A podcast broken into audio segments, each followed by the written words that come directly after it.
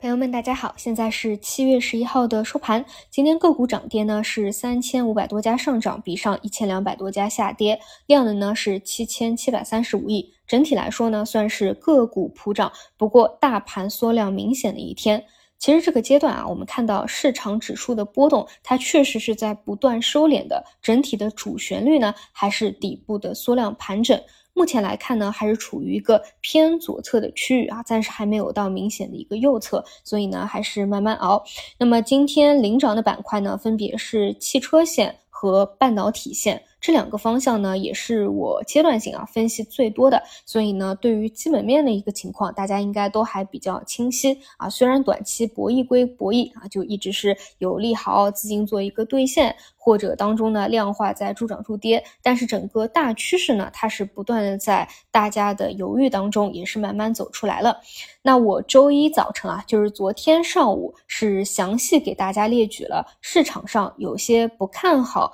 智能驾驶、无人驾驶板块的声音，并且呢，逐一进行了我的一个分析和判断。那其中第一点呢，就是我认为智能驾驶已经从题材转为了现实。最近啊，无论是 FSD 数据的增长，还是像小鹏问界销量的增长，其实它都是非常重要的一个拐点。它已经不单单是二零一九年、二零二零年乃至去年大家还理解的那个概念的阶段啊。对，这里呢，我还得给大家区分一下我所说的概念啊。实际上呢，智人智能驾驶和无人驾驶，它是有根本性。性区别的两件事儿，比如你去线下试驾啊，那个 sales 可能会提醒你啊，说，哎，咱们这个也不叫无人驾驶，是叫智能驾驶。但是具体到股票、股市里面，你会发现很多的个股啊，给它打的那种标签啊、概念啊，它往往是混合在一起打的。比如说，它其实是一个智能化板块里的，但是也会贴上无人驾驶的这个概念题材。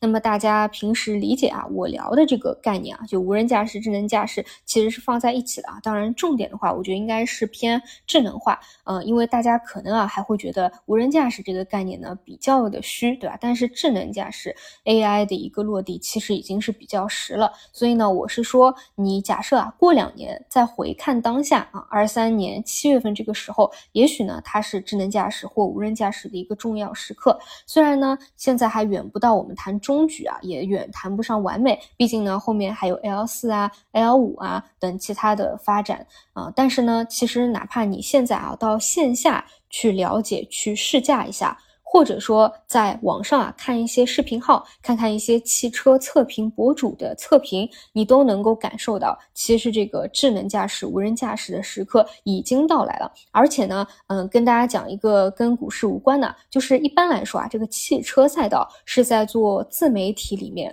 可以算是接广告啊最吃香的一个方向了，因为呢金主爸爸投的钱啊确实非常多，也比较容易去接吧。所以像现在啊很多智能化的车型也是会投放给这些博主的，所以你们网上其实可以搜到大量的比较真实的测评，能够让你啊对于过去几年可能啊对于它只是一个概念啊，只是一个炒作啊这样的想法，应该是能够改观的。包括其实像 OpenAI 啊和特斯拉，它也是有着千丝万缕的关联的。当时呢，OpenAI 的创始成员之一啊，在 OpenAI 成立一年多以后，他也是被挖到了特斯拉那边去。担任特斯拉自动驾驶的负责人，AI 的高级总监。所以你看啊，自特斯拉自动驾驶之所以能够有一个比较快速的发展，估计啊跟这些都是有比较大的关联的。所以呢，这一块啊，嗯，趋势啊，包括热点都还在，大家呢更多去挖掘一些机会吧。那唯一的呢，就是现在市场的整个大环境啊还不算理想，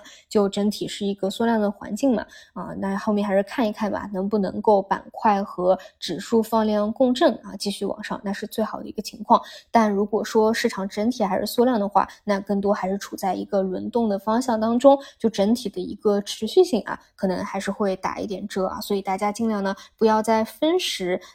出现比较大幅拉升的时候就盲目的去追涨啊，更多还是保持低吸的一个思路和节奏。好的，这是今天整体要去聊的。其他方向的话呢，基本也是缩量普涨、不温不火的一个情况。那我们还是继续耐心的去等待市场的一个变盘。好的，以上就是今天的内容，那我们就明天再见。